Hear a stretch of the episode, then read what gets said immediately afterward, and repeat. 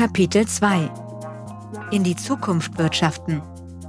Gelesen von Daniel Montoya.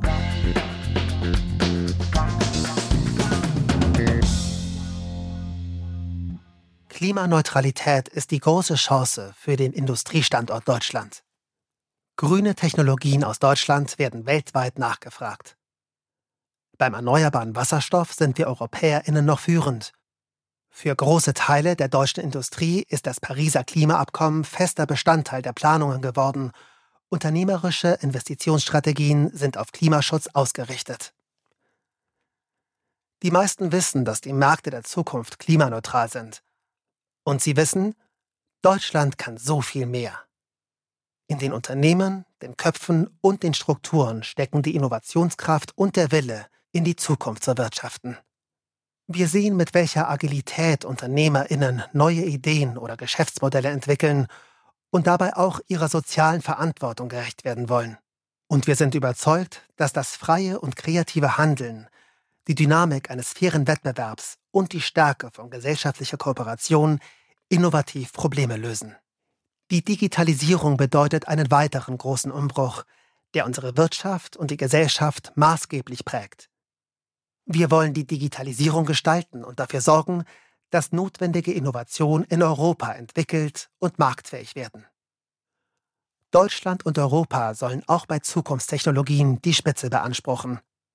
Dafür nutzen wir auch die Gestaltungsmöglichkeiten der deutschen G7-Präsidentschaft 2022. Allerdings steht die deutsche und europäische Wirtschaft unter großem Druck. Unser Industrieland muss sich im globalen Wettbewerb mit autoritärem Staatskapitalismus und weitgehend unregulierten Tech-Giganten behaupten. Die Pandemie hat viele Wirtschaftszweige hart getroffen. Einige Sektoren hatten schon zuvor die Transformation verschlafen. Die Klimakrise und die Endlichkeit von Ressourcen verlangen ein Umsteuern. Zugleich ist unser Verständnis von dem, was Wohlstand ist, im Wandel. Wenn wir es jetzt aber klug anstellen, können wir unser Wirtschafts- und Finanzsystem neu eichen.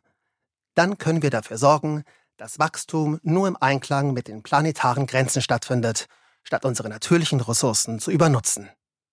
Unsere Sozialsysteme, den Arbeitsmarkt und die Staatsfinanzierung richten wir darauf aus, auch beim Wirtschaften innerhalb dieser Grenzen stabil zu bleiben. Wir können eine sozial-ökologische Marktwirtschaft im Sinne des Gemeinwohls in Europa begründen, die Wohlstand mit Nachhaltigkeit und Gerechtigkeit versöhnt und den Menschen dient. Sie ist Ausgangspunkt für eine neue wirtschaftliche Dynamik, die zukunftsfähige Jobs schafft, im Handwerk, bei Start-ups oder der Dienstleistungsbranche die Lebensqualität sichert, uns Menschen freie Entfaltung ermöglicht und einen klimagerechten Wohlstand schaffen kann.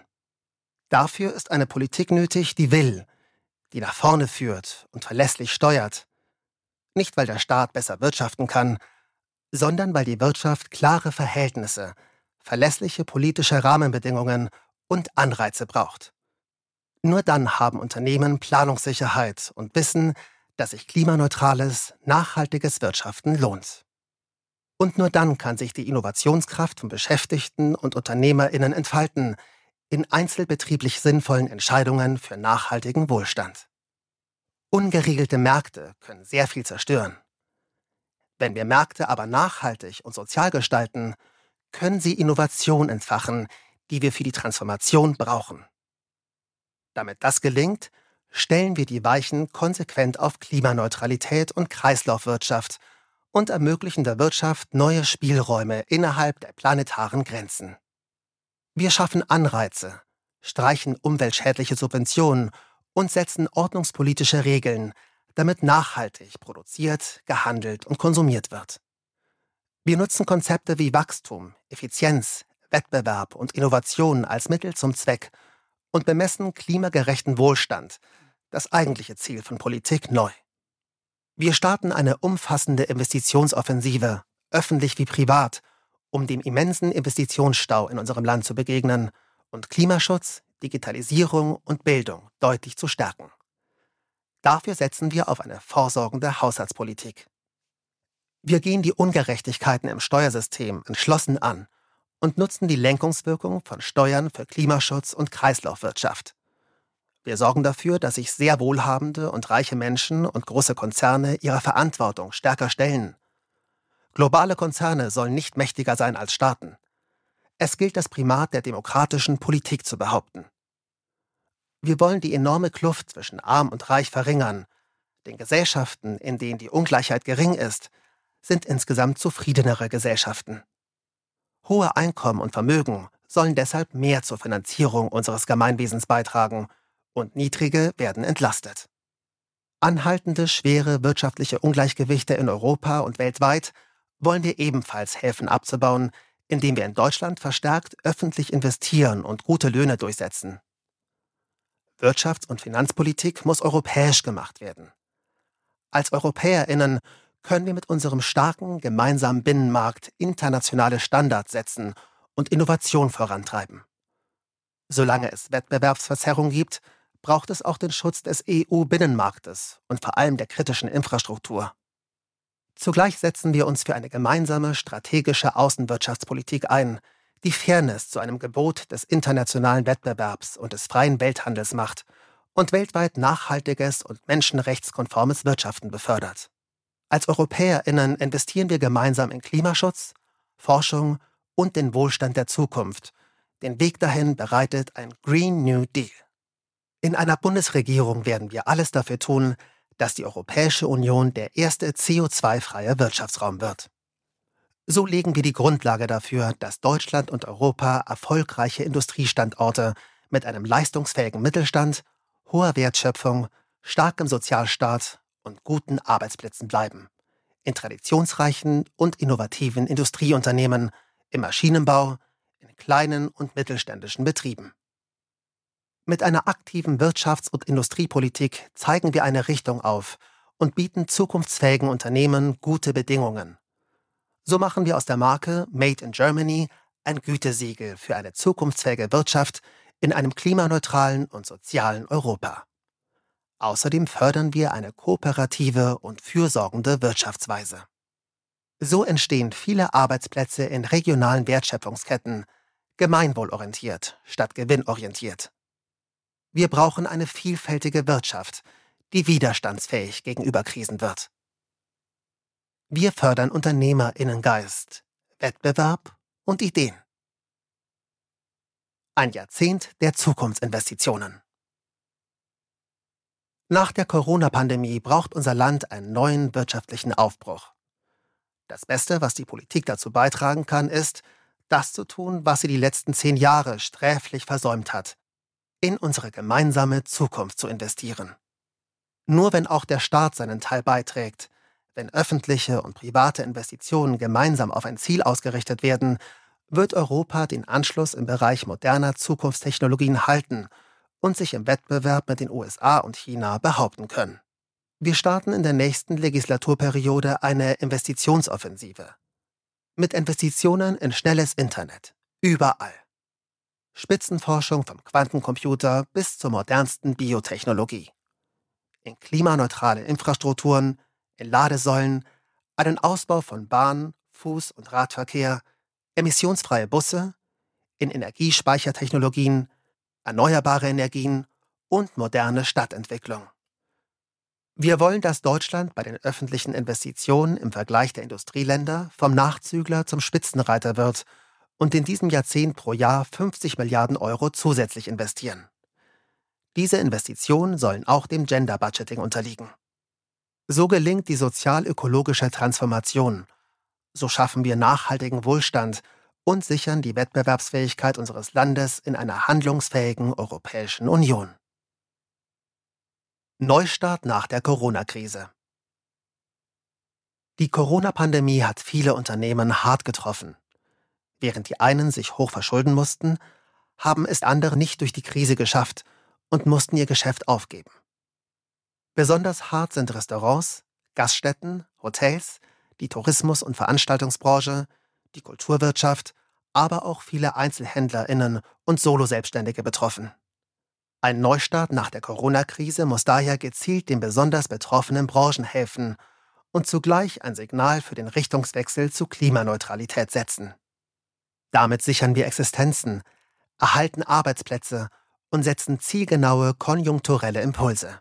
Hierfür dehnen wir vor allem für kleine und mittlere Unternehmen den steuerlichen Verlustrücktrag aus, führen attraktive und zeitlich begrenzte Abschreibungsbedingungen ein und helfen kleinen und mittleren Unternehmen, sich mit vereinfachten Restrukturierungsverfahren leichter neu aufzustellen, ohne Insolvenz anmelden zu müssen. Falls Corona-Hilfen zurückgezahlt werden müssen, benötigen die Unternehmen großzügige Konditionen. Für viele Selbstständige können sichere Aufträge durch handlungsfähige Kommunen den Neustart nach der Pandemie unterstützen.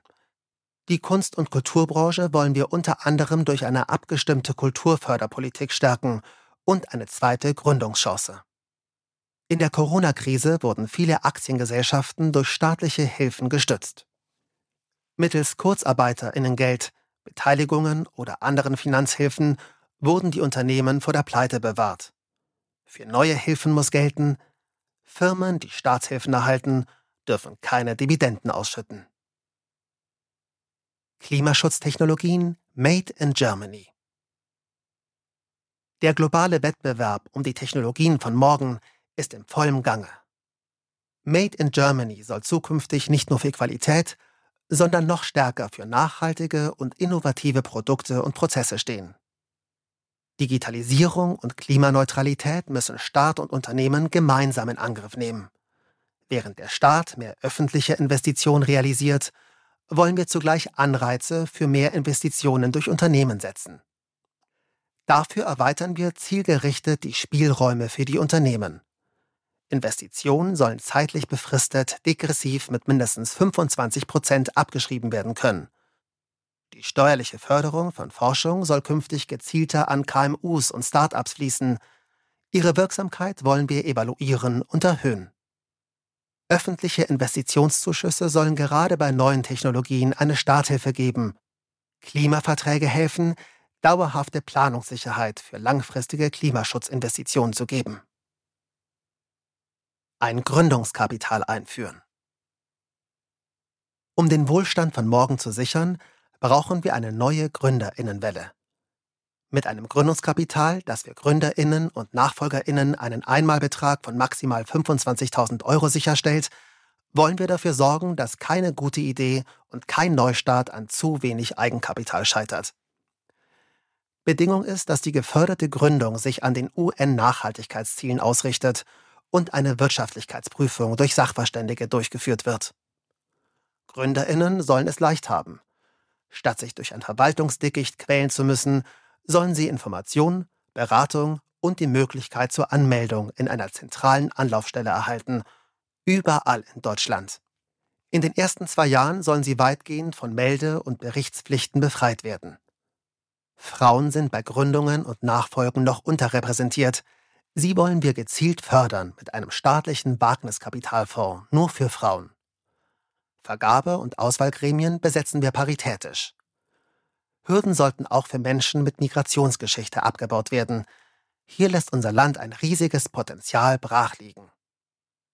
Bei der öffentlichen Vergabe beziehen wir Start-ups besser ein und vereinfachen dafür Vergabeverfahren und Regeln zur Eignungsprüfung. Wir werden die Mitarbeiterbeteiligung breiter zugänglich machen und erleichtern. Immer mehr Start-ups wollen mit digitalen Lösungen das Gemeinwohl stärken Dazu integrieren wir sozial-ökologische Kriterien stärker in die bestehende Gründungsfinanzierung. Fairer Wettbewerb um klimaneutrale Industrietechnologien. Die energieintensiven Industrien Stahl, Zement, Chemie stehen für 15 Prozent des deutschen CO2-Ausstoßes. Zugleich bieten sie Hunderttausende gute Arbeitsplätze und sind ebenso Eckpfeiler unseres Wohlstandes. Wir wollen diese Industrien zum Technologievorreiter bei der Entwicklung klimaneutraler Prozesse machen. Der Maschinenbau kann beim weltweiten Einsatz grüner Technologien Made in Germany eine Schlüsselrolle einnehmen. So bekämpfen wir die Klimakrise und tragen zur Sicherung des deutschen Industriestandorts bei. Damit die Investitionen schon heute in auch langfristig klimaverträgliche Anlagen fließen können, fördern wir mit Investitionszuschüssen und degressiven Abschreibungen direkt die Transformation. Mit dem Abbau von Hürden bei der grünen Eigenstromversorgung und einem zunehmenden Einsatz von grünem Wasserstoff treiben wir die Dekarbonisierung der Prozesse voran.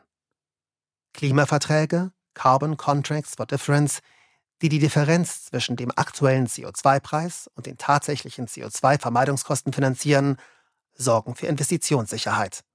Und mit Quoten für den Anteil CO2-neutraler Grundstoffe schaffen wir Leitmärkte für CO2-freie Produkte. Pilotanlagen für noch nicht marktreife emissionsarme Technologien wollen wir besonders fördern. Und sofern möglich sollte das Ziel sein, dass neue Industrieanlagen bereits emissionsfrei betreibbar gebaut bzw. exportiert werden.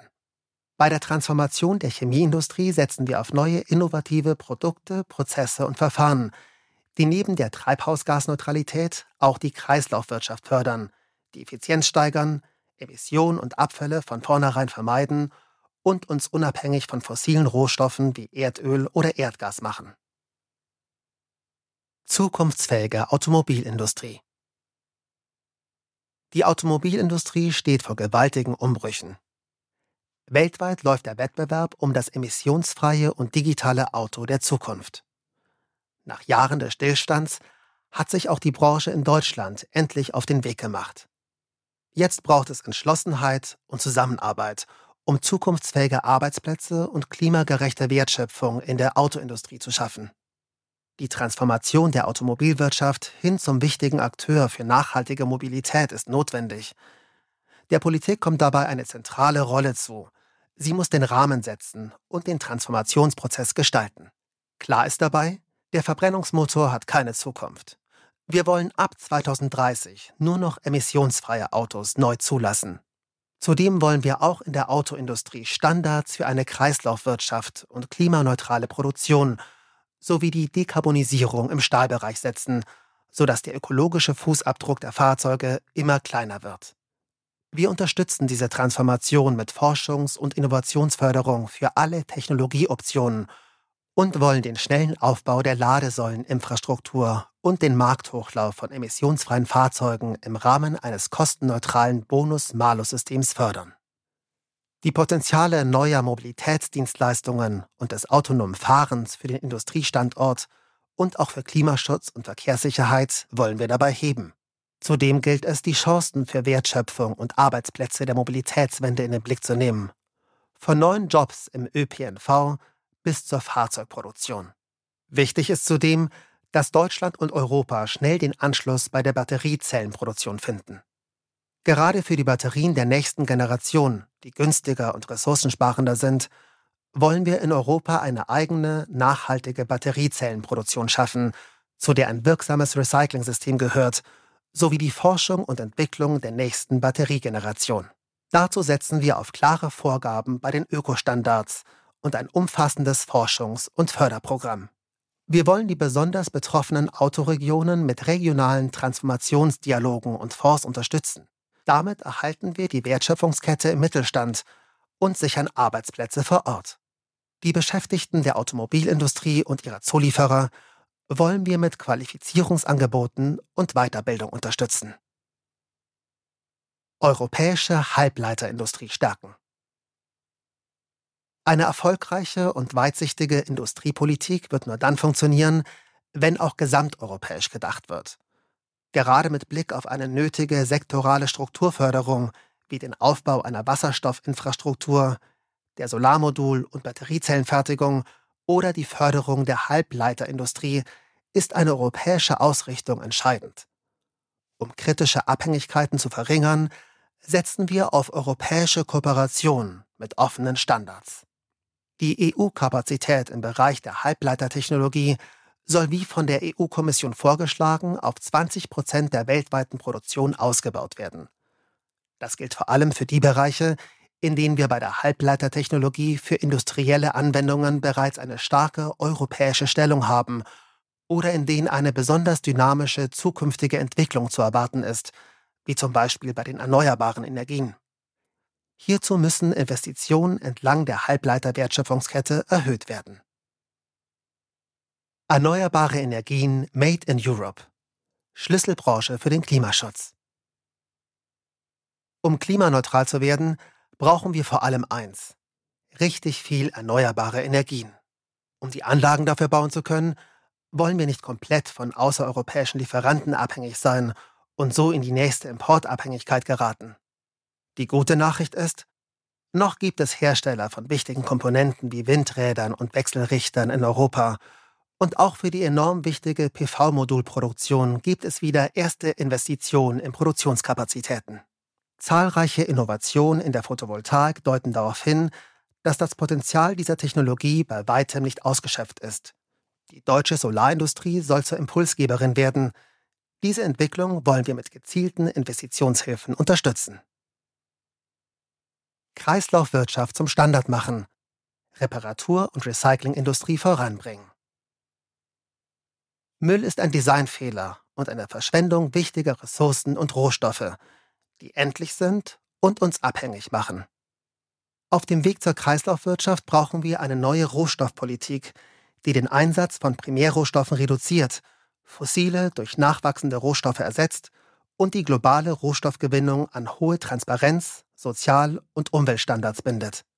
Bei der Gewinnung heimischer Rohstoffe wollen wir den Dialog zwischen den beteiligten Akteuren forcieren, ob Verpackung, Gebäude, Auto oder Laptop. Wir schaffen die gesetzlichen Rahmenbedingungen und ökonomischen Anreize dafür, dass alle Produkte lange verwendet, wiederverwendet, gemeinsam genutzt, repariert und hochwertig recycelt werden können. Im Ergebnis heißt das bis spätestens 2050 kein Müll mehr, Schluss mit geplantem Verschleiß, dafür mehr grüne Jobs vor Ort in einer neuen europäischen Reparatur- und Recyclingindustrie, die die Abhängigkeit von endlichen Ressourcen und Rohstoffimporten verringert. Den Weg dorthin weisen wir mit verbindlichen Herstellerverpflichtungen, ambitionierten Recyclingquoten, Steuer- und Abgaberegelungen, Normen und Standards und gezielten Förderprogrammen. Bis 2030 werden wir alle Güter und Materialien, die auf den Markt kommen, mit einem digitalen Produktpass ausstatten, der Unternehmen und Verbraucherinnen alle für sie wichtigen Informationen über Design, CO2-Fußabdruck, Reparierbarkeit und Materialien bereitstellt, die für eine klimaneutrale Kreislaufwirtschaft nötig sind. Effizienter Materialeinsatz und Kreislaufwirtschaft reduzieren den Energiebedarf und tragen wesentlich zum Gelingen der Energiewende bei. Forschungsergebnisse in die Praxis bringen, Gründungskultur beleben. An unseren Hochschulen und Forschungseinrichtungen wird nach höchsten Standards geforscht. Vielversprechende Forschungsergebnisse, gerade auch aus der Grundlagenforschung, müssen aber noch öfter in die Praxis gelangen. Die Impfstofferfolge machen dabei Mut. Eine völlig neue Technologie ermöglichte in Rekordzeit die Entwicklung und Produktion gleich mehrerer Corona-Impfstoffe. Strukturelle Hemmnisse verhindern aber immer noch Ausgründungen. Die bestehenden Förderprogramme zum Transfer in die Anwendung reichen nicht aus. Wir wollen den Ausbau von Förderprogrammen für Hightech-Startups Gründungszentren und Entrepreneurship-Ausbildungen vorantreiben. Die stille Beteiligung der öffentlichen Institutionen soll zum neuen Ausgründungsstandard werden. Zudem wollen wir die Entwicklung von Impfstoffen, Medikamenten und Medizinprodukten stärker fördern. Wenn sie mit einem erheblichen Anteil öffentlicher Gelder erforscht und entwickelt werden, sind an die Förderung klare Bedingungen bezüglich der Transparenz der Forschungskosten, fairer Preisgestaltung und weltweit gerechten Zugangsmöglichkeiten zu knüpfen. Zusätzlich setzen wir uns für eine mittelfristige Vereinheitlichung des Gründungs- und Gesellschaftsrechts innerhalb des europäischen Wirtschaftsraums ein. Führungsgremien vielfältiger machen. Deutschland ist vielfältig. Seine Führungsetagen sind es noch nicht. Dabei führen diverse Teams Unternehmen erfolgreicher. Die Vielfalt der deutschen Gesellschaft muss sich deshalb auch dringend in den Führungs- und Entscheidungsgremien und der Wirtschaft abbilden. Obwohl Frauen mindestens gleich gut qualifiziert sind wie Männer, fehlen sie dort. Unser Ziel ist und bleibt die Hälfte der Macht den Frauen. Freiwillige Regelungen haben nichts gebracht. Deshalb brauchen wir Quoten, die wirklich die kritische Masse herstellen, um zu unserem Ziel von 50% Frauenanteil zu gelangen. So soll zukünftig verpflichtend mindestens ein Drittel der Vorstandssitze größerer und börsennotierter Unternehmen bei Neubesetzungen an Frauen gehen.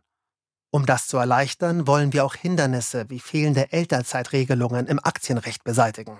Die Aufsichtsräte dieser Unternehmen sollen bei Neubesetzungen verpflichtend einen Frauenanteil von mindestens 40 Prozent anstreben. Unternehmen, die in der Hand des Bundes sind oder an denen der Bund beteiligt ist, Ministerien und Behörden sollen mit klaren Plänen für paritätische Betriebsstrukturen als gutes Beispiel vorangehen. Karriereförderung beginnt nicht erst an der Spitze. Wir setzen uns deshalb dafür ein, in Unternehmen und Organisationen Hürden für den Aufstieg von Frauen abzubauen. In Ministerien, Verwaltungen, Anstalten des öffentlichen Rechts, kommunalen Verbänden und kommunalen Unternehmen werden perspektivisch ebenfalls 50 Prozent Frauen in Führungspositionen angestrebt. Die Wirtschaftsförderung wollen wir geschlechtergerechter ausgestalten und Frauen dort, wo sie unterrepräsentiert sind, mit gezielten Maßnahmen fördern, zum Beispiel durch einen staatlichen Wagniskapitalfonds, nur für Gründerinnen. Fachkräftemangel bekämpfen. Durch den demografischen Wandel wird in den kommenden 15 Jahren die Zahl der Menschen im erwerbsfähigen Alter um 6 Millionen schrumpfen. Gleichzeitig erfordern die Berufe der Zukunft ganz neue Fähigkeiten. Der Arbeits- und Fachkräftemangel wird sich verstärken. Dem wollen wir entgegenwirken.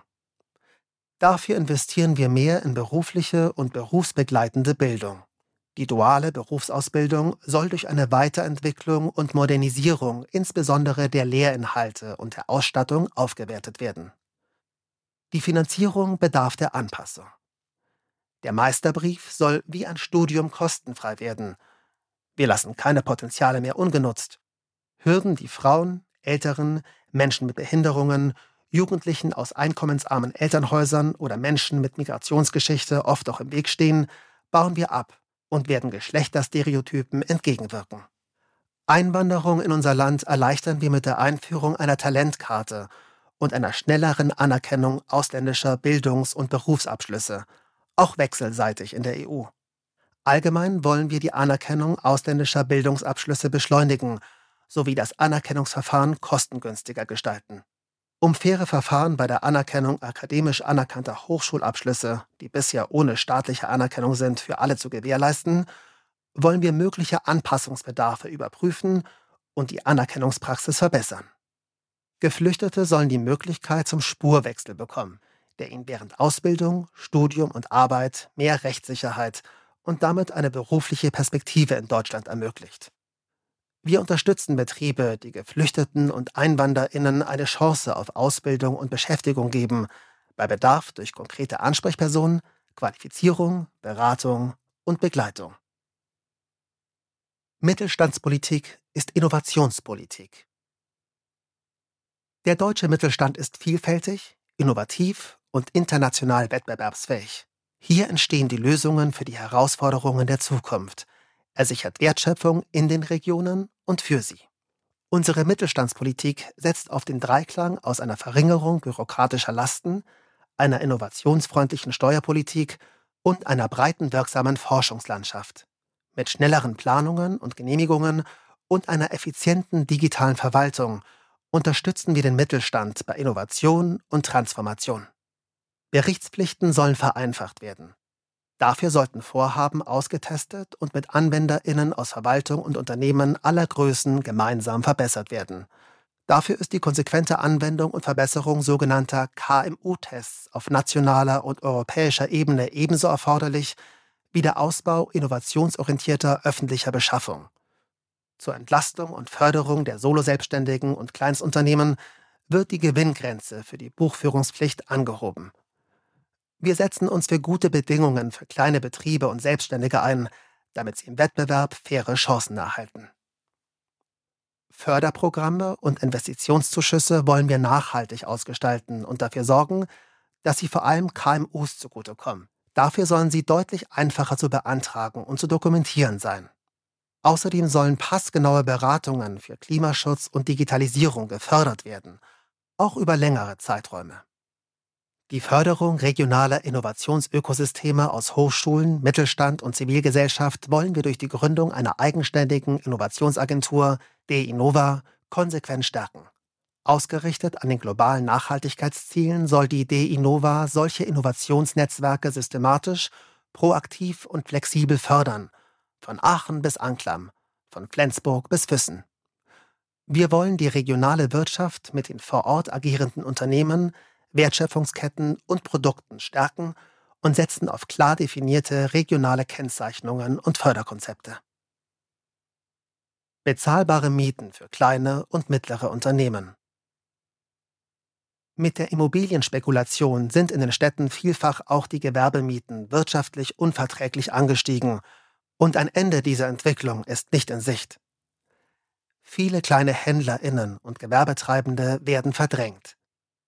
Wir wollen, dass kleine und mittlere Unternehmen, genau wie soziale Einrichtungen, dauerhaft einen verbesserten Kündigungsschutz bekommen und mehr Rechte, befristete Mietverträge zu angemessenen Bedingungen zu verlängern. Darüber hinaus streben wir die Einführung einer Gewerbemietpreisbremse an, die in Städten mit angespanntem Gewerberaummarkt die Begrenzung von Gewerbemieten erlaubt. Wettbewerbsrecht für das 21. Jahrhundert Ein starkes Wettbewerbsrecht ist die Voraussetzung für faire Wirtschaftsbeziehungen, verhindert Monopole und schützt die Verbraucherinnen. Im Wettbewerb dürfen auch der Umweltschutz und soziale Standards nicht zum Kollateralschaden werden. Deshalb wollen wir die nationalen Regeln zu unlauterem Wettbewerb so anpassen, dass ein Verstoß gegen Umwelt- und Sozialstandards als unlauterer Wettbewerb verfolgt werden kann. Zudem wollen wir erreichen, dass Umweltschutzaspekte grundsätzlich im Rahmen von deutschen und europäischen Fusionskontrollverfahren berücksichtigt werden. Den Verbraucherschutz wollen wir zu einem Zweck des Gesetzes gegen Wettbewerbsbeschränkungen machen und seine behördliche Durchsetzung effektiv stärken. Das umstrittene Ministererlaubnisverfahren im Rahmen von Fusionskontrollen wollen wir so anpassen, dass Verfahrensgegnerinnen wieder ihre vollständigen Klagemöglichkeiten erhalten. Datenschutzbehörden sollen bei der Zusammenschlusskontrolle des Bundeskartellamts konsultiert und ihre Stellungnahmen bei der Entscheidung über eine Fusion berücksichtigt werden. Zukunftsfähigkeit eines starken Handwerks sichern. Das Handwerk ist in unserem Alltag überall präsent und unverzichtbar. Es zeichnet sich durch eine große Heterogenität aus. Vom Heizungsinstallateurbetrieb bis zur Bäckerei, vom mittelständischen Unternehmen mit hunderten Beschäftigten bis zum Kleinstbetrieb. Es ist einer der wichtigsten Wirtschaftsfaktoren in Deutschland. Das Handwerk bietet in einer nachhaltigen Wirtschaft krisensichere Arbeitsplätze und trägt entscheidend zur ökologischen Wende bei. Es bietet auch im ländlichen Raum jungen Menschen eine Perspektive.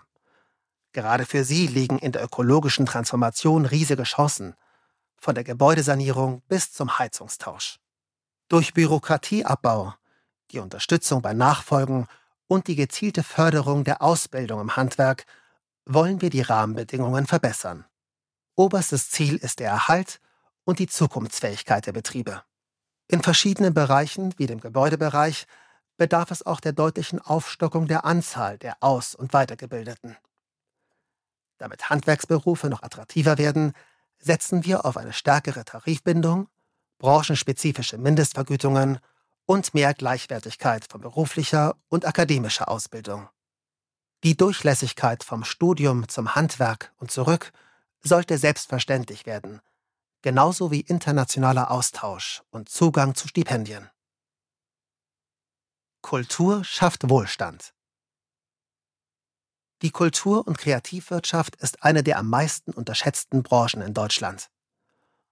Vor Corona erzielten die über 1,2 Millionen Kreativen und Kulturschaffenden allein im Jahr 2019 einen Umsatz von knapp 180 Milliarden Euro mehr als beispielsweise die chemische Industrie oder Finanzdienstleister.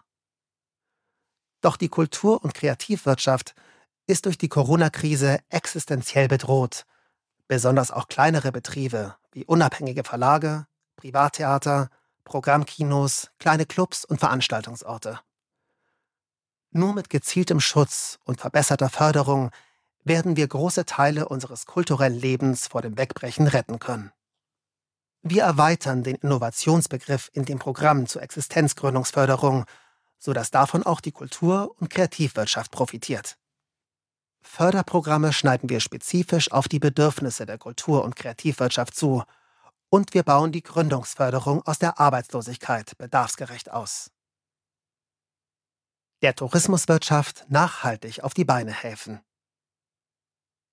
Die Reise- und Tourismuswirtschaft ein zentraler Wirtschaftsfaktor und millionenfache Arbeitgeberin, ist durch die Corona-Krise schwer getroffen.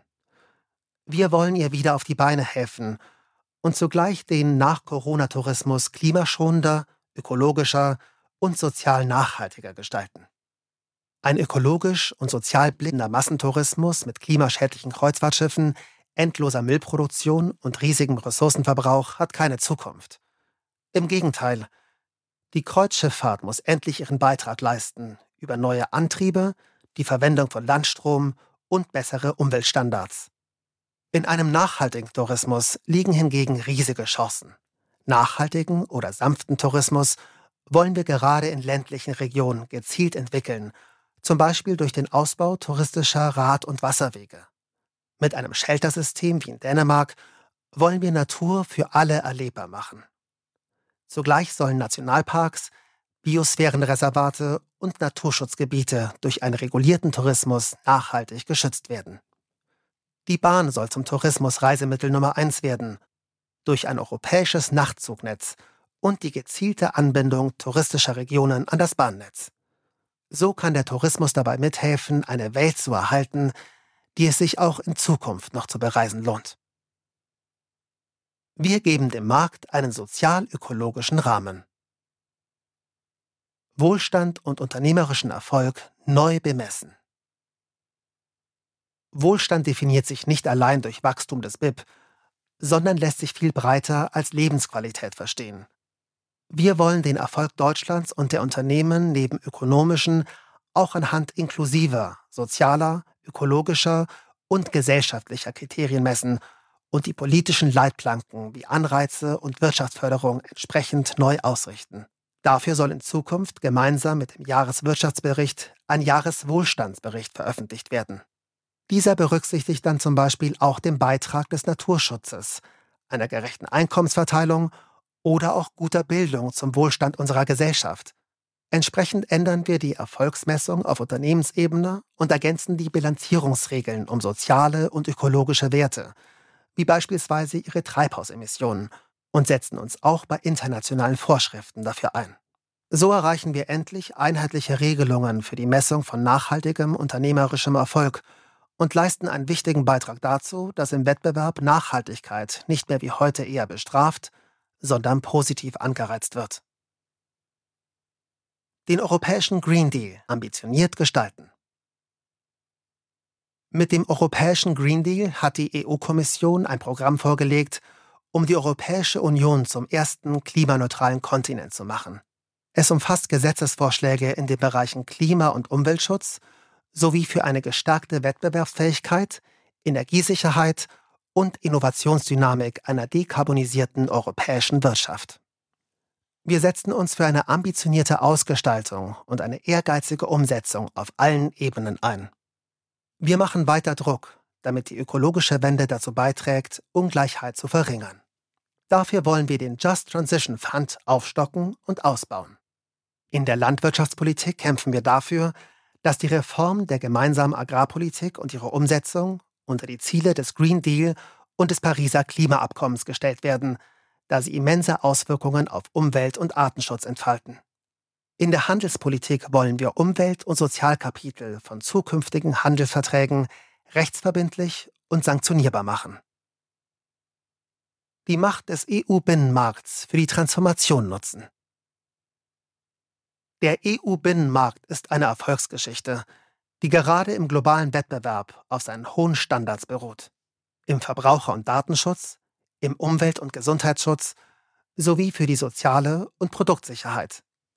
Diese hohen Standards wollen wir im Sinne einer sozial-ökologischen Transformation des Binnenmarkts erhalten und ausbauen, denn sie stärken die Innovationskraft der Unternehmen, ermöglichen die Ausnutzung von Skaleneffekten und begünstigen den internationalen Handel. Um die Digitalisierung zu gestalten, müssen wir Dienstleistungen von Plattformen und ihre Marktmacht regulieren. Plattformen müssen verpflichtet werden, europäische Qualitäts- und Sicherheitsstandards auch im Onlinehandel zu gewährleisten. Die globale Lenkungswirkung des Binnenmarkts wollen wir steigern, indem wir sicherstellen, dass Unternehmen auf dem europäischen Markt auch international Verantwortung für ihre Produktions- und Vertriebsweise entlang der gesamten Wertschöpfungskette übernehmen. Die Handlungsspielräume von Kommunen in der Europäischen Union wollen wir ausbauen und die Daseinsvorsorge vor Liberalisierungsdruck schützen. Sozialunternehmen und Genossenschaften stärken. Wir wollen die Bereiche der Wirtschaft stärken, in denen langfristige Nachhaltigkeit mehr zählt als kurzfristige Rendite und die oft auch einen Beitrag zur Demokratisierung der Wirtschaft leisten. Wir unterstützen daher einerseits Genossenschaften, da sie krisenfester und gemeinwohlorientierter als andere Rechtsformen sind. Andererseits fördern wir Sozialunternehmen, weil sie gesellschaftliche Anliegen mit unternehmerischem Handeln direkt mit sozial-ökologischen Zielen verbinden. Und wir begrüßen das Konzept der Gemeinwohlökonomie, weil es die Idee des Gemeinwohls in die privatwirtschaftliche Breite trägt. Wir schaffen zielgruppenspezifische Finanzierungsinstrumente und wollen die Programme der klassischen Gründungs- und Innovationsfinanzierung ausweiten. Unser Ziel ist eine Gründungswelle neuer Genossenschaften und von sozial-ökologisch inspirierter und am Gemeinwohl orientierter Unternehmen. Dazu werden wir die Rahmenbedingungen für ihr Wirtschaften systematisch verbessern und bestehende Benachteiligungen beseitigen.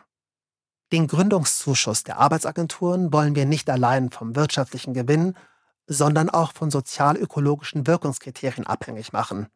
Nicht genutzte Guthaben auf verwaisten Konten wollen wir, sofern keine Erbansprüche vorhanden sind, für einen Fonds nutzen, der zielgerichtet in nachhaltige und soziale Innovation investiert. Neue Formen für nachhaltiges Unternehmertum.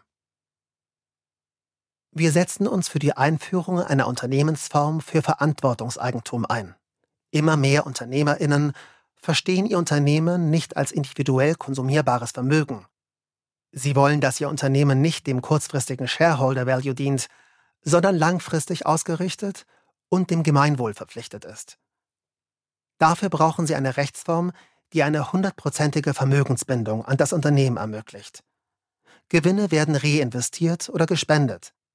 Die Stimmrechte können von den Beschäftigten im Kollektiv oder von Einzelnen treuhänderisch gehalten werden. Sie werden nicht an die Meistbietende oder den Meistbietenden verkauft, sondern ähnlich wie in anwaltlichen Partnerschaften immer an aktiv mit dem Unternehmen verbundene Personen weitergegeben. Wir bringen die Digitalisierung voran. Eine europäische Cloud-Infrastruktur. Daten sind eine Schlüsselressource der digitalen Welt, insbesondere für Anwendungen der künstlichen Intelligenz. Gerade im industriellen Bereich wollen wir neue Ansätze schaffen, um eine gemeinsame, freiwillige Nutzung sowohl von nicht personenbezogenen als auch von personenbezogenen, aber anonymisierten Daten, zum Beispiel aus Entwicklungs- und Fertigungsprozessen, zu verbessern und rechtssicher zu gestalten. Davon profitiert vor allem der Mittelstand. Hierfür braucht es klare gesetzliche Spielregeln für kooperative und dezentrale Datenpools und Datentreuhandmodelle, wie zum Beispiel Datengenossenschaften, die eine gemeinsame und durch Kartellbehörden überprüfbare Nutzung dieser Daten ermöglichen. Wir wollen eigene europäische Standards und Regeln setzen. Die eigene kritische Infrastruktur wollen wir schützen und eine gemeinsame europäische Cloud-Infrastruktur auf Basis von Open-Source-Technologien realisieren. Europa muss in eigene Expertise im Bereich der Verarbeitung großer Datenmengen für künstliche Intelligenz investieren. Hightech-Standort ausbauen. Die rasante Entwicklung des Corona-Impfstoffs von Wissenschaftlerinnen und Unternehmerinnen aus Mainz hat gezeigt, welche Innovationskraft in unserer Forschungs- und Unternehmenslandschaft steckt. Eine Innovationskraft, die der Staat mit Tempo und entschlossenen Investitionen unterstützen muss. Vor allem die Bereiche künstliche Intelligenz, KI, Quantencomputing, IT-Sicherheits-, Kommunikations- und Biotechnologie oder auch die weitere Entwicklung von ökologischen Batteriezellen wollen wir besonders fördern, damit wir unsere technologische Souveränität sichern können und in der weltweiten Konkurrenz vorne mitspielen. Dabei legen wir einen besonderen Fokus darauf, die ökologischen und sozialen Potenziale der Technologien zu heben. So verbessern Innovationen die Lebensbedingungen der Menschheit und sichern den Wohlstand von morgen. Dafür benötigen wir auch privates Risikokapital, das wir durch staatliche Fonds stark hebeln wollen. Um im internationalen Standortwettbewerb mithalten zu können, bedarf es einer starken europäischen Vernetzung von Spitzenforschung. Wir investieren in Spitzenforschung und die Bildung von Clustern in diesen Bereichen. Wir wollen bereits heute den Grundstein legen für die europäische Souveränität in weiteren Trends der KI, etwa mit der Unterstützung eines europäischen Ökosystems für das Erproben von allgemeiner künstlicher Intelligenz, Artificial General Intelligence. Den Hightech-Standort auszubauen, heißt aber auch, die dringend benötigten Talente anzuziehen. In der Forschung bedeutet das angemessene Finanzierung. Start-up-Wagniskapital eine Richtung geben. Wir müssen nicht nur technologisch exzellent sein, sondern bahnbrechende Technologien auch in neue Geschäftsmodelle, Märkte, Dienstleistungen und Produkte umwandeln können. Fördermöglichkeiten und Netzwerke für Start-ups und junge Unternehmen auf nationaler und europäischer Ebene können den Unterschied zwischen einer guten Idee auf dem Flipchart und einem weltweit erfolgreichen Unternehmen ausmachen. Ein staatlicher Wagniskapitalfonds kann helfen, unseren Gründerinnen dauerhaft eine Heimat zu geben. Wir fordern noch mehr und noch schneller zu investieren. Dieser Zukunftsfonds soll verstreute Förderangebote bündeln und ein Vielfaches an privaten Geldern hebeln. Gleichzeitig sollte auch ein funktionierender Sekundärmarkt für Direktinvestitionen und Anteile an Wagniskapitalfonds aufgebaut werden, etwa durch eine Co-Investing-Plattform. Die Mission des Zukunftsfonds ist Nachhaltigkeit. Er finanziert insbesondere Projekte in Bereichen wie Greentech, künstliche Intelligenz, nachhaltiger Mobilität, Bioökonomie und Zirkulärwirtschaft, die wegen ihres Risikoprofils keine einfache Finanzierung am Markt bekommen. Wir wollen Finanzierungsformen gezielt für Gründungen von Start-ups der Green Economy anpassen und Barrieren beim Zugang zu Aufträgen der öffentlichen Beschaffung abbauen. Regionale Green Tech Hubs wollen wir fördern, um Zusammenarbeit zwischen Start-ups und etablierten Unternehmen zu erleichtern. Internetgiganten regulieren. Wir setzen uns für einen funktionierenden und fairen Wettbewerb auf digitalen Märkten ein. Durch übermäßige Marktmacht einzelner Internet- und Tech-Giganten wird dieser eingeschränkt oder gar aufgehoben. Relevante Erwerbsvorgänge von Tech-Konzernen sollten durch das Bundeskartellamt geprüft werden, um den strategischen Aufkauf von aufkeimender Konkurrenz, Killer Acquisitions, zu verhindern.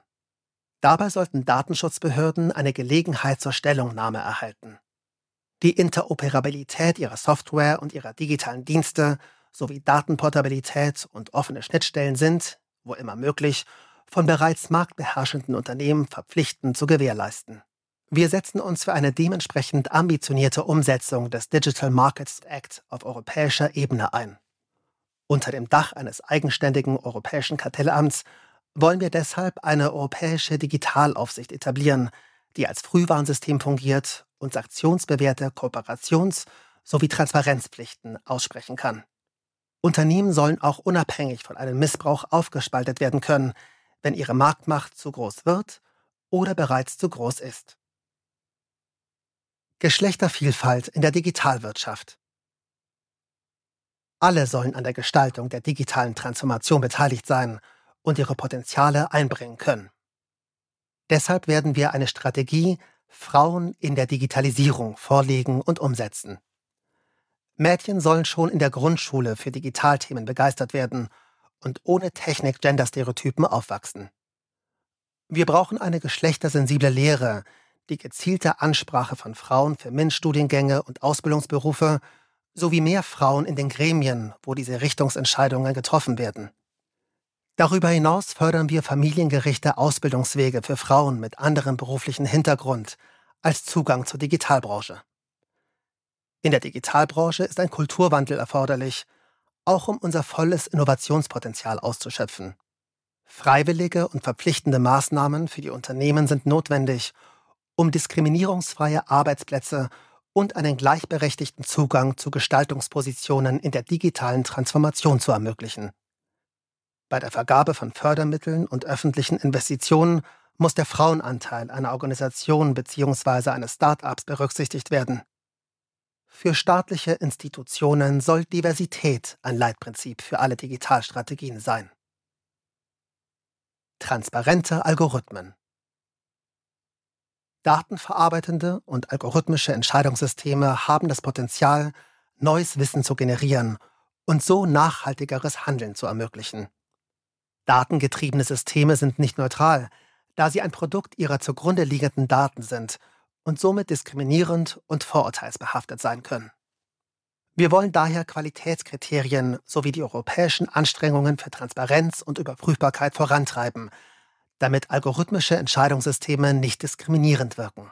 Wir setzen uns ein für einen nach Risiken abgestuften europäischen Ordnungsrahmen für den Einsatz automatischer Systeme, klare Regeln zur Nachvollziehbarkeit, zum Datenschutz, zum Arbeitsrecht und zur Datenqualität, um Kontrolle und Haftung, aber auch Rechtssicherheit für betroffene Betriebe zu ermöglichen.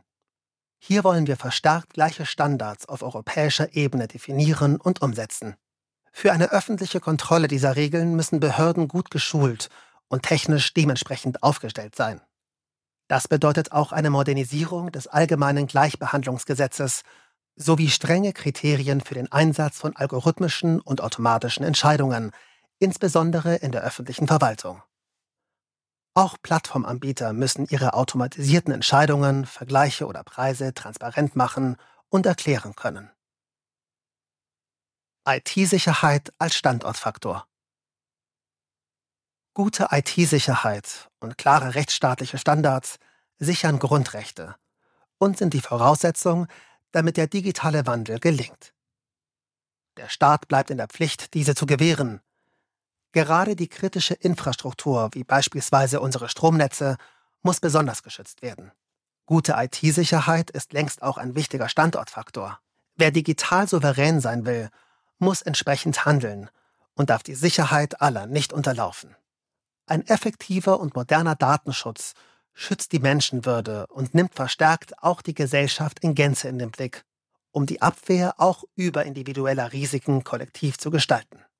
Wir setzen Anreize für guten Datenschutz und beste IT-Sicherheit, wollen innovative technische Ansätze zum effektiven Schutz der Privatsphäre ausbauen und Auditierungen und europäisch einheitliche Zertifizierungen vorantreiben. Vor allem KMUs sollen sehr viel stärker durch ein dezentrales und unabhängiges IT-Beratungsnetzwerk unterstützt werden. Der Staat selbst muss mit gutem Beispiel vorangehen, die wichtige Arbeit der Aufsichtsbehörden stärker unterstützen sowie ihre Kooperation im föderalen und europäischen Zusammenspiel verbessern, bis hin zur gemeinsamen Aufgabenwahrnehmung und Durchsetzung. Die Unabhängigkeit des BSI stärken wir. Bei staatlichen IT-Projekten muss IT-Sicherheit von Anfang an mitgedacht und implementiert werden. Zudem wollen wir die Entwicklung sicherer Hardware gezielt fördern. Im Sinne der Nachhaltigkeit digitaler Produkte führen wir eine Verpflichtung zu einer angemessenen, risikoorientierten und benutzerfreundlichen Bereitstellung von Sicherheitsupdates ein. Beim Ausbau digitaler Infrastrukturen, wie zum Beispiel 5G, wollen wir die Integrität unserer kritischen Infrastruktur die digitale Souveränität Europas und die Einhaltung der Menschenrechte wie das Recht auf Privatsphäre sicherstellen. Dafür sind einerseits höchste IT-Sicherheitsstandards für Komponenten in digitalen Infrastrukturen nötig.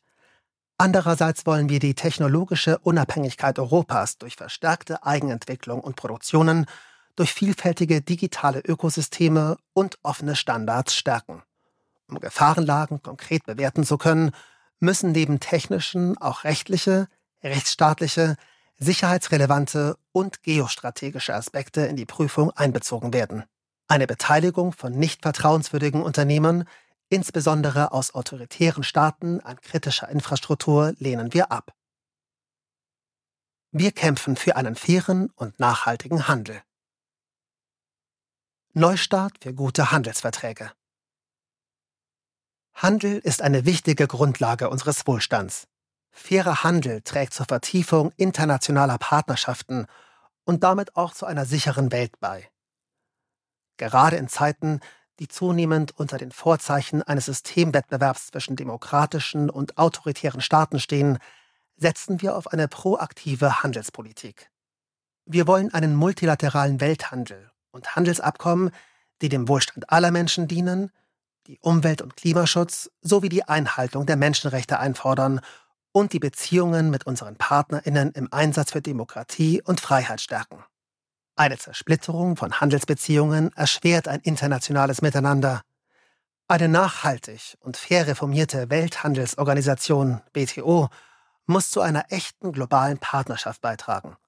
In einem ersten Schritt wollen wir die WTO-Berufungsinstanz zur Streitbeilegung wiederbeleben um die Multiplizierung von Handelskonflikten nach dem Recht des Stärkeren einzudämmen. Die Chance, mit der neuen US-Administration die Handelskonflikte beizulegen und einen transatlantischen Markt für klimaneutrale Produkte zu schaffen, wollen wir ergreifen. Abkommen mit negativen Auswirkungen auf die Umwelt oder die Ernährungssouveränität, wie das EU-Mercosur-Abkommen mit lateinamerikanischen Staaten, lehnen wir ab. Die Europäische Union kann aufgrund des großen gemeinsamen Binnenmarktes selbstbewusst in Handelsverhandlungen gehen. Europäische Handelsverträge müssen verbindliche und durchsetzbare Menschenrechts-, Umwelt- und Sozialstandards enthalten und Marktöffnungen im Dienstleistungsbereich grundsätzlich nur in Positivlisten regeln. Dazu zählt, das Pariser Klimaschutzabkommen sowie ILO-Kernarbeitsnormen zur Bedingung und einklagbar zu machen. Das europäische Vorsorgeprinzip ist stets zu wahren. Gute Handelspolitik muss die kommunale Daseinsvorsorge und die Möglichkeit der Rekommunalisierung ausreichend schützen. Handelsabkommen sollten nicht nur Rechte für Unternehmen, sondern auch ihre Pflichten regeln. Deshalb setzen wir uns für einen multilateralen Handelsgerichtshof bei den Vereinigten Nationen ein, der beides abdeckt. Internationale Konzerne dürfen durch Handels- und Investitionsklagen nicht noch mächtiger werden. Daher lehnen wir Klageprivilegien oder eine Sonderjustiz für ausländische Investorinnen ab. Wir wollen, dass die EU und ihre Mitgliedstaaten aus dem vollkommen aus der Zeit gefallenen Energiecharta-Vertrag aussteigen, auch um die Ziele des Green Deal der EU nicht zu gefährden. Wir lehnen Handelsabkommen ab, die Klima, Umwelt und Verbraucherinnen nicht ausreichend schützen. Das CETA-Abkommen werden wir deshalb in seiner jetzigen Fassung nicht ratifizieren. Wir werden so sicherstellen, dass die gefährlichen Investorstaatsschiedsgerichte nicht zur Anwendung kommen. Auch an den derzeit vorläufig angewendeten Teilen von CETA üben wir erhebliche Kritik. Wir wollen das Abkommen gemeinsam mit Kanada weiterentwickeln und dadurch neu ausrichten. Wir wollen insbesondere die demokratische Kontrolle bei der regulatorischen Kooperation verbessern. Hier muss das Europaparlament künftig besser eingebunden werden. Zudem braucht es stärkere Regelungen zu Umwelt, Klima und Verbraucherschutz und die Sicherung des europäischen Vorsorgeprinzips. Das EU-China-Investitionsabkommen, das maßgeblich von der deutschen Bundesregierung vorangetrieben wurde, ist in den Bereichen Level Playing Field und Menschenrechte unzureichend wir können ihm in seiner jetzigen Form nicht zustimmen. Aktive Außenwirtschaftspolitik und fairer Wettbewerb. Um legitime Sicherheitsinteressen zu schützen und gleiche Wettbewerbsbedingungen für alle Marktteilnehmerinnen durchzusetzen, muss die EU reagieren, wenn aus Drittländern mit unfairen Mitteln auf dem EU-Binnenmarkt agiert wird, sowie eine aktive Außenwirtschaftspolitik betreiben. Anti-Dumping und Antisubventionsinstrumente müssen weiterentwickelt werden, um ein Level Playing Field auf globalen Märkten zu erreichen. Die Anti-Dumping-Regeln müssen noch stärker als bisher auch bei Dumping durch niedrige ökologische und soziale Standards anwendbar sein. Durch eine Reform des EU-Beihilferechts können Wettbewerbsverzerrungen durch staatlich geförderte Konzerne aus anderen Weltregionen verhindert werden. Der EU-Prüfmechanismus für ausländische Direktinvestitionen muss verbessert werden, um zu verhindern, dass europäische Unternehmen von hochsubventionierten ausländischen Firmen übernommen werden. Und ein neues EU-Instrument gegen wirtschaftlichen Zwang soll der EU helfen, sich gegen rechtswidrigen ökonomischen Druck von außen zu wehren.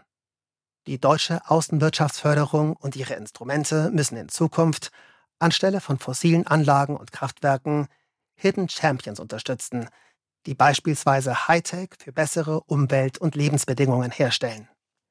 Dazu müssen sie konsequent am 1,5 Grad Ziel, an der Agenda für nachhaltige Entwicklung und an Menschenrechten ausgerichtet werden.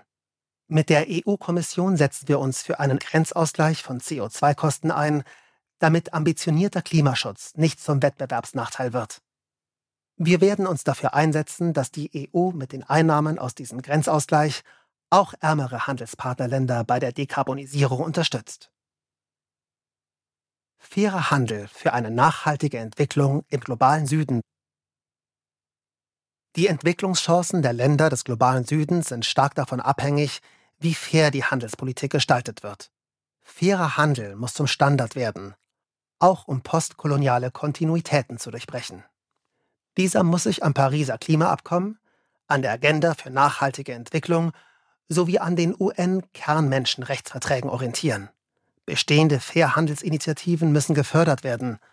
Es braucht im Sinne einer nachhaltigen globalen Strukturpolitik dringend eine gerechte Handelspolitik mit den Ländern des globalen Südens, die regionale Wertschöpfung, regionalen Handel und Integration fördert und ihnen genügend Raum lässt, durch Zölle und Quoten ihre Märkte zu schützen, sowie durch Exportsteuern die Ausfuhr heimischer Rohstoffe zu beschränken.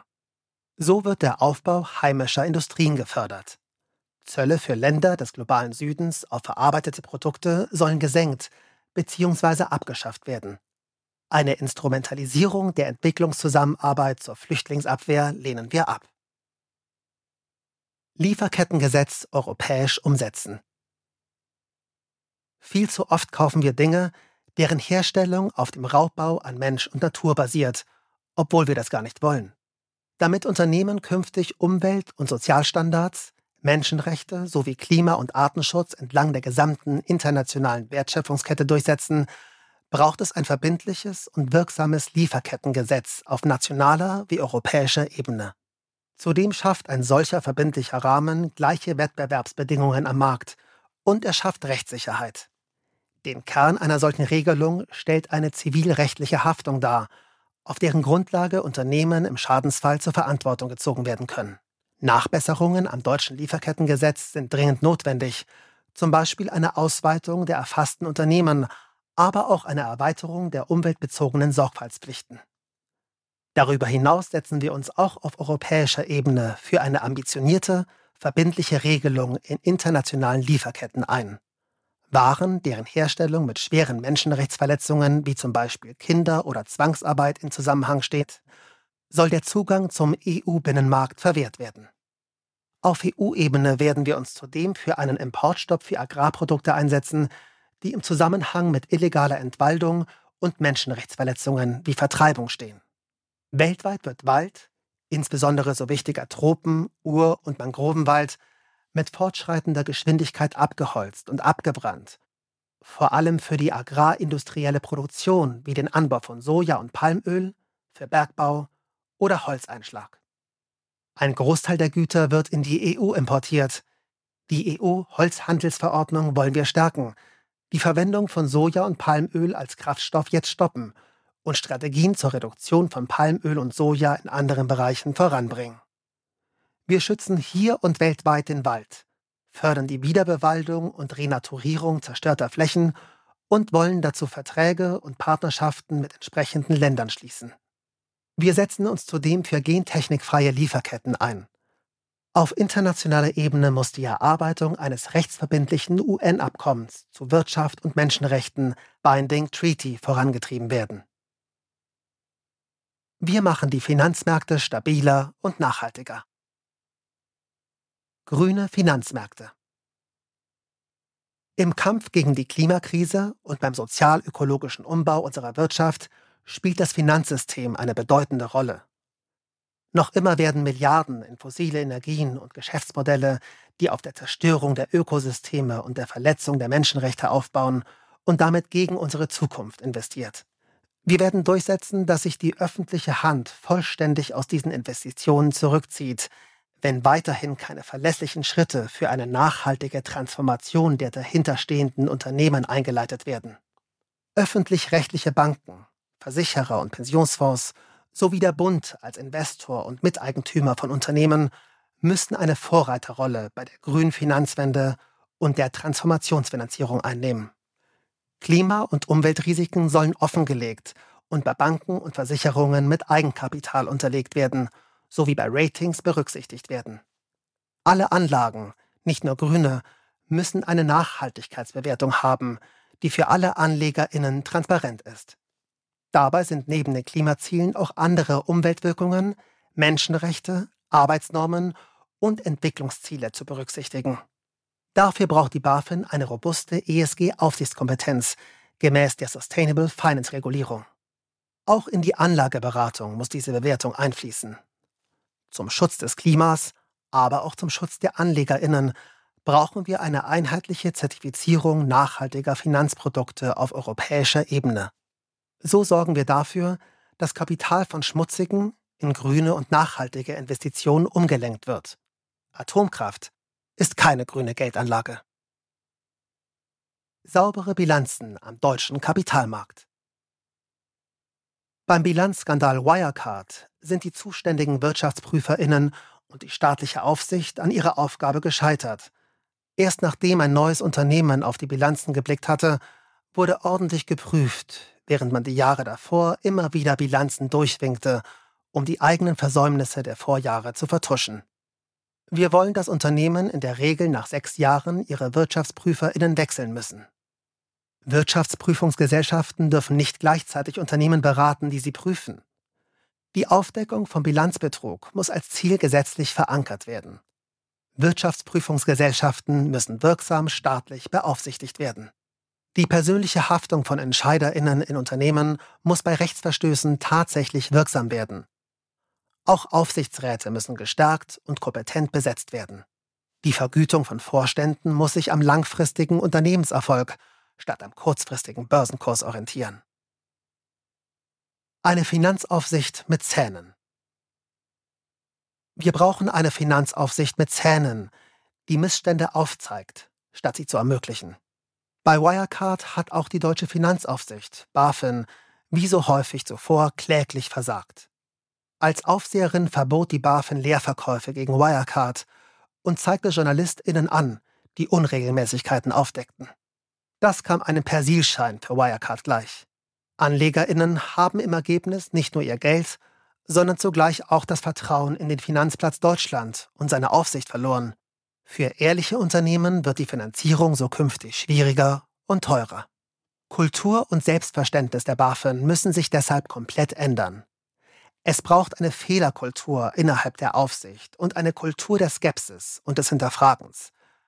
Wir wollen eine Finanzpolizei mit umfassenden Prüfungsrechten schaffen, die Informationen mit allen zuständigen Behörden im In- und Ausland austauscht. Dem Zoll als Bundesbehörde kommen wichtige Aufgaben im Bereich der Bekämpfung der Finanzkriminalität, Steuerhinterziehung und Geldwäsche zu. Momentan ist er personell und organisatorisch nicht in der Lage, diese Funktion zu erfüllen wir werden ihn besser und mit den notwendigen rechtsstaatlich abgesicherten Befugnissen ausstatten, damit er künftig schwere Finanzkriminalität effektiv bekämpfen kann. Das Bankgeschäft muss wieder langweilig werden. Auch über zehn Jahre nach der Finanzkrise geht von Banken noch immer eine Gefahr für die Wirtschaft aus. Noch immer ist nicht ausgeschlossen, dass im Falle einer Pleite die SteuerzahlerInnen haften. Wir wollen deshalb zurück zum Boring Banking. Banken sollen nicht spekulieren, sondern die Realwirtschaft finanzieren. Statt der immer undurchsichtigeren Regulierungsflut wollen wir einfache und harte Regeln. Die Regulierungslücken bei Schattenbanken, Zahlungsdienstleistern und Fintechs schließen wir. Jedes Produkt und jeder Akteur muss reguliert sein. Wir werden die Schuldenbremse, Leverage Ratio, für Banken verbindlich machen und schrittweise auf 10% erhöhen. Das riskante Investmentgeschäft muss vom Einlagen- und Kreditgeschäft getrennt werden. Trennbankensystem. Auch Investmentbanken müssen konsequent beaufsichtigt und Geschäftsbereiche, die zu Interessenskonflikten führen, ausgegliedert werden. Es braucht eine starke Fusionskontrolle und zu große Banken sollen entflochten werden. Für kleine Banken, von denen kein Risiko für das Finanzsystem ausgeht, sollten hingegen einfachere Regeln gelten. Spekulation und Kurzfristorientierung werden wir unter anderem durch eine EU-weite Finanztransaktionssteuer mit breiter Bemessungsgrundlage unattraktiv machen. Um die Stabilität und Berechenbarkeit der Finanzmärkte zu erhöhen, werden wir den schädlichen Hochfrequenzhandel eindämmen. Schmutziges Geld einziehen. Unser Land ist derzeit ein Paradies für Geldwäsche. Wir werden mit einer umfassenden Strategie gegen Geldwäsche vorgehen. Bei allen Gesellschaften, Stiftungen und sonstigen Konstrukten muss umfassende Transparenz über die wirtschaftlich Berechtigten bestehen. Wir befürworten eine Absenkung der Identifizierungspflicht auf 10 Prozent. Lücken und Umgehungsmöglichkeiten des Transparenzregisters werden geschlossen. Die Finanzaufsicht muss in der Geldwäschebekämpfung eine aktive Rolle spielen, statt Verdachtsmeldungen nur weiterzureichen. Im Nichtfinanzsektor, gerade bei Immobilien, bleibt Geldwäsche besonders oft unentdeckt. Wir werden bundesweite Mindeststandards für Aufsicht, Prüfung, Ressourcen und Personal durchsetzen. Die Zuständigkeit für die Bekämpfung der Geldwäsche soll vollständig auf den Bund übergehen. Illegale Gelder und Vermögenswerte werden wir umfassend abschöpfen. Das Einfrieren von verdächtigen Finanztransaktionen wollen wir erleichtern und die Dauer von Transaktionsverboten verlängern, um die Strafverfolgung zu sichern. Wir werden die Einführung einer hohen Obergrenze für Bargeldzahlungen, wie von der EU-Kommission vorgeschlagen, prüfen. Digitalen Euro einführen. Digitales Bezahlen gewinnt in unserem Alltag stetig an Bedeutung. Es ist bequem, schnell und soll noch sicherer werden. Wir befürworten die Initiative der Europäischen Zentralbank EZB, einen digitalen Euro zu schaffen. Sie gewährleistet dabei Daten- und Rechtssicherheit für Verbraucherinnen und Unternehmen und erhöht die Effizienz der Euro-Transaktionen. Sie wirkt ungerechtfertigten Kosten durch Oligopole entgegen. Private Firmen können auf dieser Grundlage Produkte und Apps aufbauen. Ein digitaler Euro löst klassisches Bargeld nicht ab, sondern ergänzt es. Eine Aushöhlung des Geld- und Währungsmonopols durch private Währungen mächtiger Großkonzerne lehnen wir strikt ab. Bei allen digitalen Zahlungen und Kryptowährungen müssen die tatsächlich wirtschaftlich Berechtigten, analog zur Regelung beim Bargeld, ab einer gewissen Schwelle ermittelt werden. Zur Bekämpfung von Verbrechen wie Geldwäsche, Darstellung sexualisierter Gewalt gegen Kinder, Steuerhinterziehung und Terrorfinanzierung braucht es auch für den Bereich des digitalen Bezahlens klare Regeln. Bestehende Kooperationspflichten von Kryptotauschbörsen wollen wir erweitern und Ermittlungsbehörden angemessen in diesem Bereich schulen. Wir wollen den rasanten Entwicklungen im Bereich dezentraler Finanzanwendungen gerecht werden und die Chancen und Risiken von Kryptowährungen und Blockchains differenziert ausloten. Wir vollenden die Europäische Wirtschafts- und Währungsunion in Europas Zukunft investieren. Europas Gesellschaften und Unternehmen leben von einer starken öffentlichen Infrastruktur. Daher ist es umso gefährlicher, dass in den letzten Jahren so sehr auf Verschleiß gefahren und nicht investiert wurde. Wir wollen die Europäische Währungsunion zu einer Sozialunion ausweiten. In wichtigen Zukunftsfeldern wie der Digitalisierung oder der Batterieproduktion droht Europa den Anschluss zu verlieren. Wir werden in der EU konsequent in Klimaschutz, Digitalisierung, Forschung und Bildung investieren. Dafür wollen wir das neu geschaffene Wiederaufbauinstrument verstetigen und in ein permanentes Investitions- und Stabilisierungsinstrument unter der Kontrolle des Europäischen Parlaments überführen. Damit sollte die EU sowohl in wichtige Zukunftsbereiche investieren, als auch in Krisen stabilisierend wirken können. Gleichzeitig stärken wir den EU-Haushalt, indem wir ihn mit eigenen Einnahmen ausstatten. Die EU soll die Einnahmen des CO2-Grenzausgleichs erhalten. Auch die Besteuerung von Plastik- und Digitalkonzernen und möglichst auch der Finanztransaktionen soll den EU-Haushalt stärken. Wir wollen gemeinsam mit unseren europäischen Partnern den Stabilitäts- und Wachstumspakt so reformieren, dass ein zu hoher Kürzungs- und Privatisierungsdruck verhindert wird und Zukunftsinvestitionen in allen Mitgliedsländern weiter erhöht werden können öffentliche Daseinsfürsorge, gute Gesundheitsvorsorge und Bildung müssen in allen europäischen Mitgliedsländern gestärkt werden. Währungsunion vollenden. Europa krisensicher aufstellen. Es war ein Fehler, dass die Konservativen jahrzehntelang eine eigene Fiskalpolitik Europas verhindert haben. Wir wollen dafür Sorge tragen, dass die EU mit einem nachhaltigen Investitionsfonds ein Instrument für eine dauerhafte, eigene Fiskalpolitik erhält. Der Fonds stabilisiert im Krisenfall und investiert in europäische öffentliche Güter wie Klima, Forschung, digitale Infrastruktur, Eisenbahn und Bildung. Er muss so gestaltet werden, dass er im Krisenfall nicht durch einzelne Länder blockiert werden kann und eine starke Kontrolle durch das Europaparlament sichergestellt ist. Der europäische Stabilitätsmechanismus wird zu einem europäischen Währungsfonds weiterentwickelt. In ihm erhalten die Länder eine nicht konditionierte, kurzfristige Kreditlinie. So wird Spekulation gegen einzelne Staaten schon im Vorfeld abgewendet.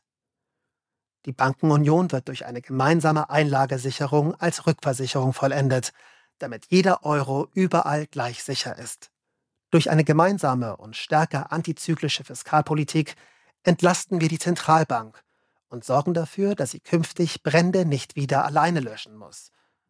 Darüber hinaus begrüßen wir, dass die EZB ihre Verantwortung für die Stabilität des Euro in allen Mitgliedstaaten nachkommt, indem sie Zinsunterschiede innerhalb der Eurozone in Grenzen hält.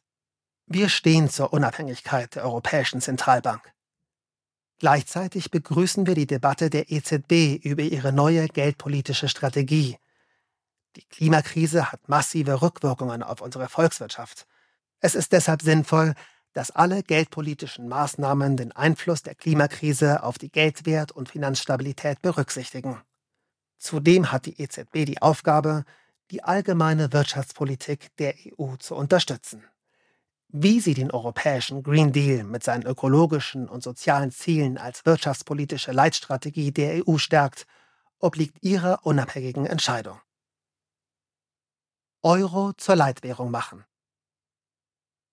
Wir wollen, dass sich der Euro zu einer glaubwürdigen internationalen Leitwährung entwickelt, damit Europa seine Souveränität bewahrt und ausbaut. Langfristig soll ein starker und stabiler Euro seinen Platz in einem kooperativen, globalen Weltwährungssystem finden. Der Euro ist ein wesentlicher Baustein einer umfassenden Strategie, die europäische Werte auf der globalen Ebene stärkt und durchsetzt. Wir werden sichere europäische Vermögenswerte schaffen, in denen die Welt sparen kann. In Zukunftsmärkten wie Investitionen in Klimaschutz soll der Euro das internationale Zahlungsmittel werden. Um die internationale Rolle des Euro zu stärken, braucht es aber auch intereuropäische Solidarität. Wir wollen Ungleichgewichte gemeinsam in Überschuss- und Defizitländern reduzieren, sowie wirtschafts- und finanzpolitische Entscheidungen als Gemeinschaft treffen. Wir haushalten solide, weitsichtig und gerecht. Bundeshaushalt wird zukunftstauglich. Wir wollen den Bundeshaushalt nachhaltiger, gerechter und transparenter machen. Nachhaltiger wird er, wenn wir die umweltschädlichen Subventionen endlich beenden. Immer noch subventionieren die öffentlichen Haushalte des Landes mit über 50 Milliarden Euro klimaschädliches Verhalten. Wir werden diese Subventionen schrittweise abbauen und den Bundeshaushalt klimagerecht machen. In einem ersten Schritt können wir so über 15 Milliarden Euro jährlich einnehmen und sie für die Finanzierung von Klimaschutz und sozialer Gerechtigkeit einsetzen. Für die Ausgaben des Bundes streben wir eine Klima- und Biodiversitätsquote an, die schrittweise steigen soll. Zur Finanzierung dieser nachhaltigen Ausgaben setzen wir auf grüne Anleihen. Mit dem Gender Budgeting erreichen wir eine konsequente Berücksichtigung und Einbeziehung von Gleichstellungsaspekten bei finanz- und haushaltspolitischen Entscheidungen. Das macht den Haushalt gerechter. Durch die Gestaltung des Bundeshaushaltes nach den Grundsätzen der doppelten Buchführung machen wir ihn transparenter und generationengerechter. Unser Steuersystem wollen wir schrittweise so umbauen, dass Umweltbelastung und Ressourcenverbrauch stärker besteuert werden und dafür beispielsweise Steuern und Abgaben auf Arbeit verringert werden oder die Einnahmen, etwa als Energiegeld, zurückgegeben werden.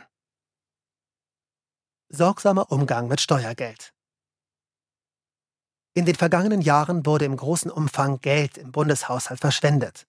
Die Pkw-Maut war ein Desaster mit Ansage. Das Verteidigungsministerium hat Millionen in teure Beraterverträge versenkt. Schlecht gemachte öffentlich-private Partnerschaften haben sich für die privaten Unternehmen als lukrativ und für die SteuerzahlerInnen als teuer erwiesen.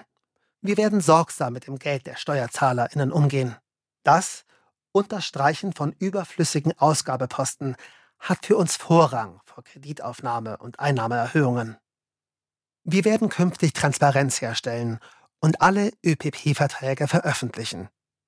Grundsätzlich wollen wir, dass ÖPP nur dann in Betracht kommen dürfen, wenn sich durch sie langfristig und sicher ein Mehrwert oder geringere Kosten für die SteuerzahlerInnen ergeben. Im Verkehrsbereich wollen wir ÖPP-Projekte gesetzlich ausschließen. Die Kontrolle bei Bauvorhaben und großen öffentlichen Beschaffungen wird verbessert. Weitere Privatisierungen öffentlicher Unternehmen im Bereich der öffentlichen Pflichtaufgaben der Daseinsvorsorge lehnen wir ab. Schuldenbremse reformieren, Investitionsregel einführen. Deutschland verfügt auch nach der Corona-Krise über tragfähige Staatsfinanzen. Die Zinsen sind historisch niedrig. Das Vertrauen in deutsche Staatsanleihen ist hoch. Wir haben aber ein Zukunftsproblem. Die Erde erhitzt sich, die Schulen verfallen und Deutschland gehört beim schnellen Internet zu den Schlusslichtern der EU. Wir investieren zu wenig in unser Land. Das sind Schulden, die nicht in den Büchern stehen, aber unseren Wohlstand gefährden. Wir wollen die Schuldenbremse im Grundgesetz für Bund und Länder zeitgemäß gestalten, so dass die Tragfähigkeit der zukünftigen Zinslast gewährleistet ist und zugleich die so dringenden Investitionen zu ermöglichen. Bei konsumtiven Ausgaben bleibt es bei den derzeitigen strikten Regelungen. Bei Investitionen, die neues öffentliches Vermögen schaffen, erlauben wir eine begrenzte Kreditaufnahme in Höhe der Nettoinvestition. So schaffen wir öffentliches Vermögen, das uns allen gehört. Denn die Rendite öffentlicher Investitionen ist hoch, während der Bund keine Zinsen für seine Kredite bezahlt. Mehr Steuergerechtigkeit schaffen. Steuern sind die Grundlage für die Finanzierung unseres Gemeinwesens und zentraler Hebel für Gerechtigkeit. Wir möchten es gerechter und transparenter für die Bürgerinnen machen. Angesichts der Corona-Krise wird die Lage der öffentlichen Haushalte in den kommenden Jahren sehr angespannt sein. Daher müssen alle Veränderungen im Steuerrecht mindestens aufkommensneutral sein. Ziel ist, dass alle einen fairen Beitrag leisten. Heute aber tragen die obersten 10% der Einkommen über Steuern und Abgaben relativ weniger bei als die mittleren Einkommen. Das ändern wir, indem wir den Grundfreibetrag der Einkommensteuer erhöhen, um kleine und mittlere Einkommen zu entlasten. Im Gegenzug wollen wir den Spitzensteuersatz moderat anheben. Ab einem Einkommen von 100.000 Euro für Alleinstehende und 200.000 Euro für Paare wird eine neue Stufe mit einem Steuersatz von 45 Prozent eingeführt. Ab einem Einkommen von 250.000 bzw. 500.000 Euro folgt eine weitere Stufe mit einem Spitzensteuersatz von 48 Prozent. Zusätzlich werden hohe ManagerInnen-Gehälter oberhalb von 500.000 Euro nicht mehr zum Abzug als Betriebsausgaben zugelassen. Kapitalerträge werden unter Beibehaltung des Sparerfreibetrages mit dem individuellen Steuersatz veranlagt. Banken und andere Finanzinstitute behalten weiterhin Kapitalertragssteuer ein, die eine Vorauszahlung auf die persönliche Einkommensteuer darstellt. Für auf Unternehmensebene bereits versteuerte Einkommen wie Dividenden gilt wieder generell das Teileinkünfteverfahren, das die Kapitalerträge auf Anlegerebene teilweise steuerlich freistellt. Aktienkleinanlegerinnen entlasten wir so spürbar und nähern uns dem Ideal eines finanzierungsneutralen Steuersystems an. Wir werden die bislang nach einer zehn Jahresfrist geltende Steuerfreiheit für Veräußerungsgewinne von Grundstücken und Immobilien abschaffen. Auch werden wir die Steuerfreiheit für andere Veräußerungsgewinne, beispielsweise beim Handel mit Edelmetallen, Rohstoffen oder Kryptowerten, abschaffen. Untere und mittlere Einkommen entlasten wir, unter anderem durch die Einführung einer Kindergrundsicherung und durch unser Energiegeld. Soweit durch mobiles Arbeiten Kosten für ArbeitnehmerInnen entstehen, müssen diese vom Arbeitgeber erstattet werden oder steuerlich als Werbungskosten absetzbar sein. Die Vermögensungleichheit in Deutschland hat stark zugenommen und liegt weit über dem EU-Durchschnitt. Das liegt unter anderem daran, dass es sehr reichen Menschen möglich ist, durch Gestaltung einer Besteuerung von Vermögen, etwa bei der Erbschaftssteuer, nahezu komplett zu entgehen. Wir wollen solche Gestaltungsmöglichkeiten abbauen und große Vermögen wieder stärker besteuern. Dafür gibt es verschiedene Instrumente, wie zum Beispiel die Erbschaftssteuer oder die Vermögensteuer. Die Einführung einer neuen Vermögensteuer für die Länder ist unser bevorzugtes Instrument. Die Länder sollten die Einnahmen dieser Steuer für die Finanzierung der wachsenden Bildungsaufgaben einsetzen. Die Vermögensteuer sollte für Vermögen oberhalb von 2 Millionen Euro pro Person gelten und jährlich 1% betragen. Begünstigungen für Betriebsvermögen werden wir im verfassungsrechtlich erlaubten und wirtschaftlich gebotenen Umfang einführen. Dabei streben wir Lösungen an, die zusätzliche Anreize für Investitionen schaffen und die besondere Rolle und Verantwortung von mittelständischen und Familienunternehmen berücksichtigen. Ungerechtfertigte Ausnahmen im Bereich der Umsatzsteuer bauen wir ab und sorgen dadurch auch hier für mehr Fairness bei der Finanzierung staatlicher Aufgaben. Konsequent gegen Steuerhinterziehung und Vermeidung vorgehen. Jedes Jahr verlieren die Steuerzahlerinnen hohe Milliardenbeträge durch Steuerhinterziehung und aggressive Steuervermeidung. Wir wollen mit einer umfassenden Strategie dagegen vorgehen. Die EU-weite Anzeigepflicht für Steuergestaltung muss um eine Verpflichtung für rein nationale Gestaltung ergänzt werden. Wir setzen uns auf internationaler Ebene für eine globale Allianz gegen Steuerhinterziehung ein. Zusätzlich zur bestehenden Steuerpflicht nach dem Wohnsitz wird eine Steuerpflicht auch nach der Nationalität für Menschen mit hohem Einkommen ähnlich wie in den USA eingeführt, um rein steuerlich motivierte Wohnsitzwechsel zu verhindern. Wir werden regelmäßig die Steuerlücke schätzen lassen. Die Steuerverwaltung muss deutlich gestärkt werden. Um Vollzugsdefizite bei der Bekämpfung von Steuervermeidung großer Konzerne und reicher Bürgerinnen zu beheben, schaffen wir eine Spezialeinheit auf Bundesebene. Steuerhinterziehung ahnten wir härter. Die Umgehung der Grunderwerbsteuer mit Share Deals muss endlich unterbunden werden. Cum-Ex und Cum-Com-Geschäfte beenden wir, wo sie immer noch möglich sind, und kümmern uns mit Nachdruck um eine konsequente Einziehung der entstandenen Schäden durch die Länder. Konzerne angemessen besteuern. Durch Buchungstricks verschieben große Konzerne ihre Gewinne in Steuersümpfe, aus Europa wie aus vielen armen Ländern. So fehlen Milliarden für unsere Infrastruktur und die Firmen verschaffen sich unfaire Wettbewerbsvorteile gegenüber kleineren Unternehmen. Darum kämpfen wir für ein international verbindliches Regelwerk, das Mindeststandards für die Steuerpflichten von Unternehmen und Staaten setzt, sowie die Stärkung des UN-Steuerkomitees. Die internationalen Mindeststeuersätze für Großunternehmen wollen wir in Deutschland und Europa ambitioniert umsetzen. Europa soll die Mindeststeuersätze Amerikas nicht unterbieten, sondern transatlantisch für höhere Mindeststeuersätze streiten. Zudem brauchen wir harte EU-Regeln gegen den Missbrauch von Briefkastenfirmen zur Steuervermeidung. Auch zu Hause werden wir aktiv. Wir wollen dafür sorgen, dass Konzerne ihre Gewinne, Umsätze und Steuerzahlungen nach Ländern umfänglich öffentlich machen müssen. In der EU führen wir eine gemeinsame Bemessungsgrundlage für Unternehmenssteuern und einen Mindeststeuersatz von mittelfristig 25 Prozent ohne Ausnahmen ein. Google, Facebook und Co. werden mit einer Digitalkonzernsteuer endlich angemessen besteuert. Eine Übergewinnsteuer für andere Sektoren werden wir prüfen. Banken und Steuerberaterinnen verbieten wir, Geschäfte in Steuersümpfen zu tätigen oder dorthin zu vermitteln. Wir setzen uns dafür ein, auch in Steuerfragen zu Mehrheitsentscheidungen in der EU überzugehen. Soweit europäische Einigungen nicht gelingen, gehen wir voran in verstärkter Zusammenarbeit oder gemeinsam mit einzelnen Staaten. National gehen wir gegen Gewinnverschiebungen mit einer verschärften Zins- und Lizenzschranke und mit Quellensteuern vor. Das war aus dem Bundestagswahlprogramm 2021 von Bündnis 90 Die Grünen Kapitel 2 In die Zukunft wirtschaften. Gelesen von Daniel Montoya.